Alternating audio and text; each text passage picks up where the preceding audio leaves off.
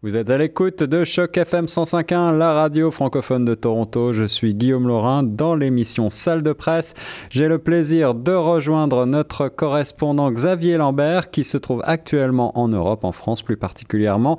Et ensemble, nous allons essayer de faire un point sur la situation de la Catalogne. Vous savez, cette république euh, indépendantiste Catalogne, euh, de, Catalogne qui a été euh, promue il, y a, il y a peu de temps, une des velléités d'indépendance qui euh, ont été réprimées par euh, l'Espagne. On va essayer de remonter un petit peu dans le temps, voir l'historique euh, de cette province et essayer de comprendre les raisons de ce, choix, de ce référendum un petit peu raté et voir un petit peu comment la situation pourrait évoluer, en particulier dans le contexte actuel européen avec le contexte du fameux Brexit notamment. Xavier, tu m'entends bien? Oui, bonjour à toi et bonjour aux auditeurs de Choc FM. Ravi de te retrouver. Alors euh, tout de suite, on va commencer en essayant de faire un petit point sur la situation euh, actuelle de la Catalogne.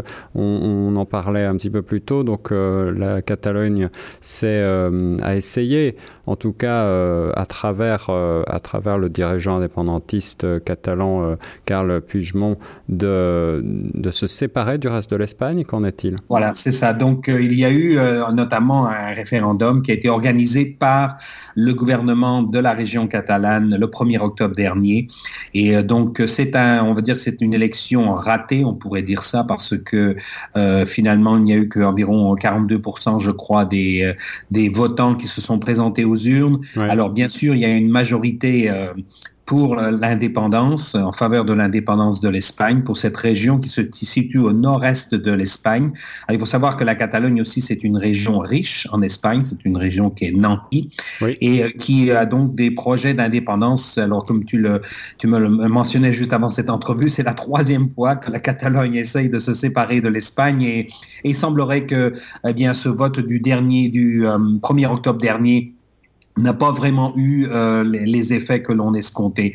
Alors la situation en ce moment, eh bien, euh, donc il y a quelques jours, euh, Carles euh, Puigdemont, le, le, le, leader catalan, a, a, déclaré que l'indépendance de la Catalogne, il y a eu tout un moment de, on s'est un petit peu regardé en chien de faïence, un petit peu entre le, les résultats du référendum et il y a quelques jours. Alors juste avant, avant, excuse-moi de t'interrompre, Xavier, mais il faut peut-être pour ceux qui n'ont pas, celles et ceux qui n'ont pas suivi euh, tous les, les développements de cette affaire euh, catalane, euh, rappeler que le référendum qui a été organisé par la Catalogne n'était pas autorisé par, par l'Espagne. Absolument. Alors c'était un vote illégal selon le gouvernement central de, de Madrid. et puis on peut dire que bon, on a essayé, il y a eu, il y a, des, il y a même eu des violences. Hein. il y a eu des, des le gouvernement espagnol a essayé d'empêcher les gens de voter dans certains bureaux de vote. il y a eu des, des bagarres. donc ça s'est pas bien passé et on peut penser que c'est seulement les gens qui sont en faveur de l'indépendance qui se sont présentés pour le vote euh, et comme je le disais, il y a près de 60% des personnes qui ne sont pas allées voter. C'est ça, donc euh, peu de votants, mais finalement euh, ceux qui sont allés étaient en faveur de cette séparation. Comme tu l'as rappelé, ces, indépendantistes sont assez, assez puissants. La Catalogne est aussi une province riche en Espagne et donc dont la, capitale serait Barcelone finalement. Euh, et, euh, est-ce que, en, en quel, euh, comment est-ce que tu expliques ces, ces volontés d'indépendance? Est-ce que ça s'explique Je crois qu'une partie de, des origines de ce, de ce mouvement indépendantiste, il faut savoir que l'Espagne a eu, a eu des déboires avec ces régions. Hein. Le Pays Basque, pendant longtemps, a eu a essayé de se séparer de l'Espagne. Euh, il y a eu des mouvements assez violents. Il y a notamment, on se rappelle du euh, mouvement ETA. Il y avait une, euh, une branche armée de l'ETA, donc le mouvement séparatiste basque, qui a fait exploser des bombes à plusieurs reprises en Espagne. Et puis la Catalogne aussi. Et ça remonte pas mal à, à, à, la période de la guerre civile en Espagne qui a eu lieu dans les années 36-37. Euh, et euh, là, à ce moment-là, le gouvernement de Madrid était, euh, était géré par un dictateur, on va l'appeler, hein, Francisco Franco, mhm. et alors que la Catalogne était républicaine, donc contre le, gouvernement fasciste de, de Franco.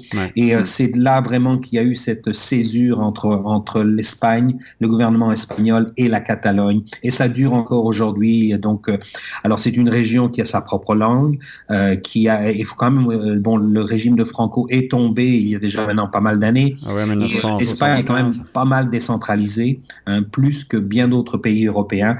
Et la Catalogne a quand même son, son propre parlement régional, ses propres institutions, sa propre police. Euh, mais euh, selon les indépendantistes catalans, ce n'est pas assez. On voudrait une, une, séparation euh, radicale de l'Espagne. C'est ça. Alors il faut rappeler que l'Espagne est un royaume et, que la Catalogne voulait s'ériger, en tout cas ces indépendantistes voulaient s'ériger en république. Est-ce qu'il y a derrière tout ça une opposition politique, disons de, j'allais dire, de philosophie politique différente? Oui, oui, euh, la, Catalogne a toujours été plus à gauche, on va dire, hein, que, Madrid, qui a tendance à être plutôt euh, conservatrice. Euh, ça. a été certainement vrai sous le régime franquiste, mais ça l'est encore aujourd'hui. Hein. le gouvernement espagnol en ce moment est un gouvernement conservateur de Manuel Rajoy, qui est donc est un qui est disons politiquement très différent des leaders catalans qui sont plutôt à gauche. Mais il y a aussi des raisons économiques qui sont présentées aujourd'hui. la Catalogne, comme on le disait est une région riche qui contribue beaucoup au PIB de l'Espagne et la Catalogne a le sentiment de financer d'autres parties de l'Espagne qui sont moins riches, moins nantis. Alors donc euh, c'est un petit peu euh, donc il y a un petit peu de politique, il y a un petit peu de culture et, il y a aussi de l'économie là-dedans. C'est ça. Alors malgré tout cette volonté indépendantiste, on a rappelé que ce n'est pas la première fois que les Catalans cherchent à se séparer du reste de l'Espagne. Euh, est-ce que d'après toi et d'après ce que ce qu'en disent euh, les journaux euh, locaux européens. Est-ce que euh, cette, volonté d'indépendance était bien réaliste dans le contexte actuel, sachant que la Catalogne n'a pas véritablement ni de trésor, ni de sécurité sociale, ni encore de, banque centrale? Est-ce que cette volonté d'indépendance n'allait pas être un échec annoncé? Ben, je pense que je pense que sincèrement euh, les choses sont mal parties et en grande partie parce que euh, l'Europe a été totalement silencieuse hein. lorsque la Catalogne a déclaré son indépendance. Eh bien les, les, les, pays européens ont carrément ignoré ou non ont, même sont même allés euh, ont apporté leur soutien au gouvernement central espagnol. Pourquoi? Bien comme tu l'as mentionné, l'Europe a déjà pas mal de problèmes de, de pays qui voudraient quitter l'Europe ou de, régions qui veulent partir. Alors, il faut savoir que des pays comme la France, euh, le Royaume-Uni, l'Italie euh, ne voient pas euh, ces projets d'indépendance d'une région comme de, façon favorable, puisque bien déjà le Royaume-Uni, l'Écosse a voulu se séparer. Ça ne s'est pas fait lors d'un référendum, mais c'est quand même toujours présent. le nord de l'Italie, un peu à l'image de, de, la Catalogne, le nord de l'Italie, notamment la Lombardie et la Vénétie sont des pays, euh, des régions riches d'Italie et ont le sentiment que elle finance le reste du pays. La France aussi, bien entendu. Il y a la région catalane en France, l'autre côté de la frontière. qui, Alors, est beaucoup moins, qui, est beaucoup moins indépendantiste, je crois. Beaucoup moins indépendantiste que, la, que, que, l'Espagne. Mais il y a la Corse en, Espagne, en France, euh, qui a actuellement d'ailleurs des députés à, l'Assemblée euh, euh, nationale française corse sont en faveur d'une plus beau, notamment une plus grande autonomie, voire même une indépendance de la, de la Corse. Et puis, de tradition traditionnellement, il y a toujours eu des régions qui, de temps à autre, euh, il y a euh, des, des, mouvements un petit peu indépendantistes. Moi, je suis en Bretagne en ce moment. Ça a existé dans les années 60, 70. Ça s'est beaucoup calmé. Euh, je pense pas que ça pourrait revenir. Mais on peut voir que les, un certain nombre de pays européens se disent, bon, si ça se passe en Espagne, ça pourrait se passer aussi chez nous. C'est pas une bonne chose. Oui, ça pourrait être un effet. déjà du mal à se gérer à 28. Alors, euh, la, la, réaction de, de, de, Bruxelles, qui est la, la capitale européenne, c'était on a déjà pas mal de difficultés avec 28 membres. Alors, si on commence à aller vers euh, euh, beaucoup plus de membres, ça sera encore plus difficile, euh, puisque tu le sais, euh, parfois pour certaines mesures européennes, bien ça doit être approuvé par tous les gouvernements européens. Donc, alors si on montait à quelque chose comme 50, 60 États membres ah en Europe, ça deviendrait probablement très difficile à gérer. Très difficile à gérer en effet. Euh, alors cette situation euh, espagnole et catalane, et catalane euh, c'est un petit peu envenimé. On a dit qu'il y avait eu quelques affrontements. Actuellement, au jour d'aujourd'hui, le président destitué, Carl Puigdemont, refuse de se rendre à Madrid et il dénonce à qui veut l'entendre un procès politique. il, ne va, pas se rendre à sa convocation de justice en Espagne puisqu'il il s'est, euh, il s'est un petit peu exilé euh, en Belgique, à Bruxelles actuellement. Euh, comment est-ce que tu penses que la situation, selon toi, va évoluer?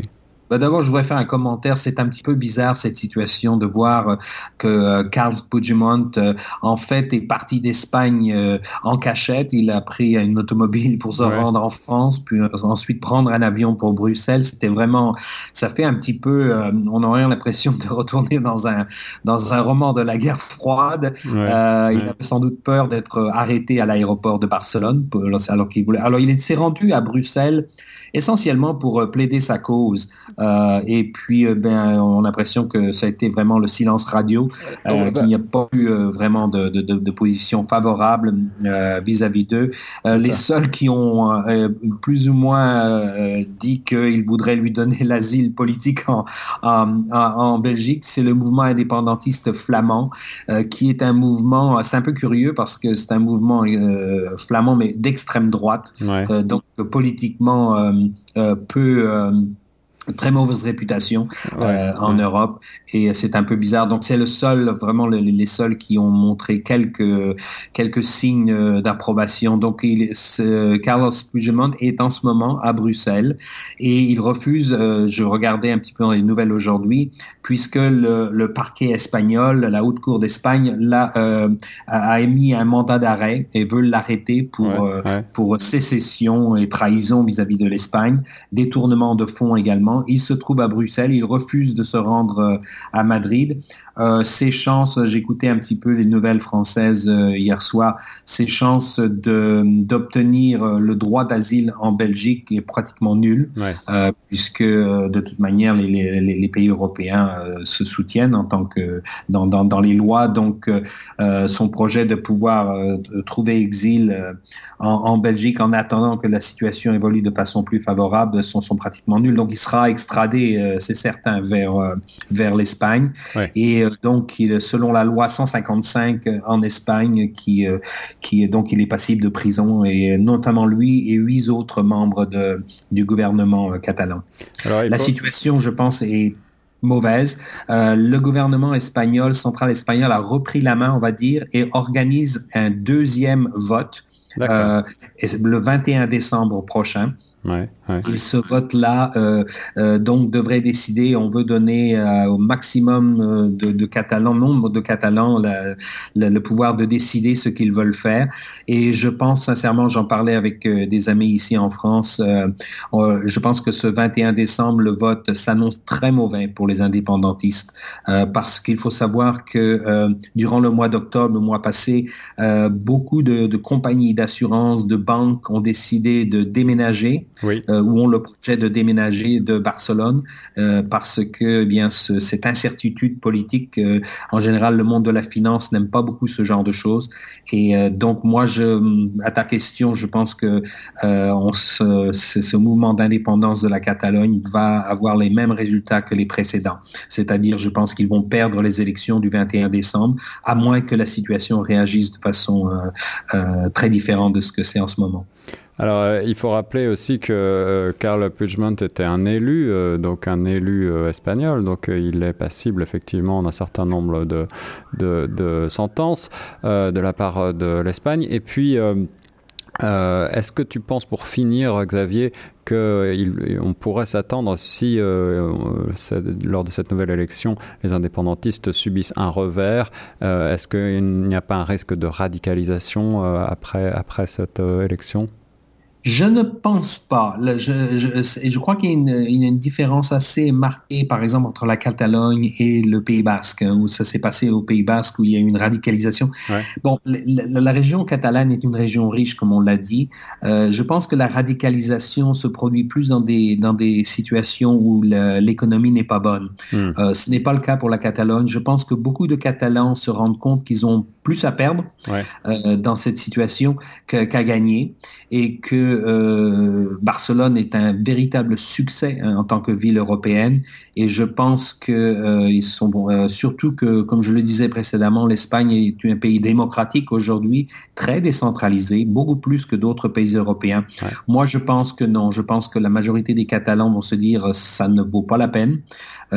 C'était le, le, désir de pas d'une minorité on va dire parce qu'il y a quand même, euh, on dirait, moi je pense qu'il y a au moins un tiers, hein, sinon plus, de Catalans qui sont en faveur de l'indépendance. Je pense qu'on va s'en aller plus vers un compromis.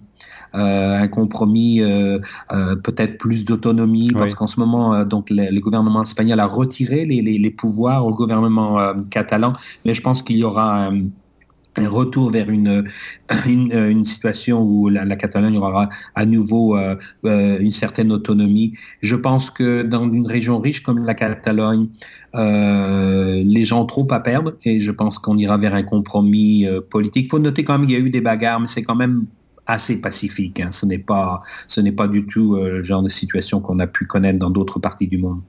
Eh bien, euh, Xavier, euh, un grand merci pour cette analyse donc politique sur la situation catalane en Europe, en Espagne. Actuellement, on refera un point si la situation évolue suite à, cette prochaine élection, à ce prochaine, cette prochaine consultation publique. Xavier, on était dans l'émission Salle de presse. On se retrouve très bientôt pour un nouveau point comme ça politique.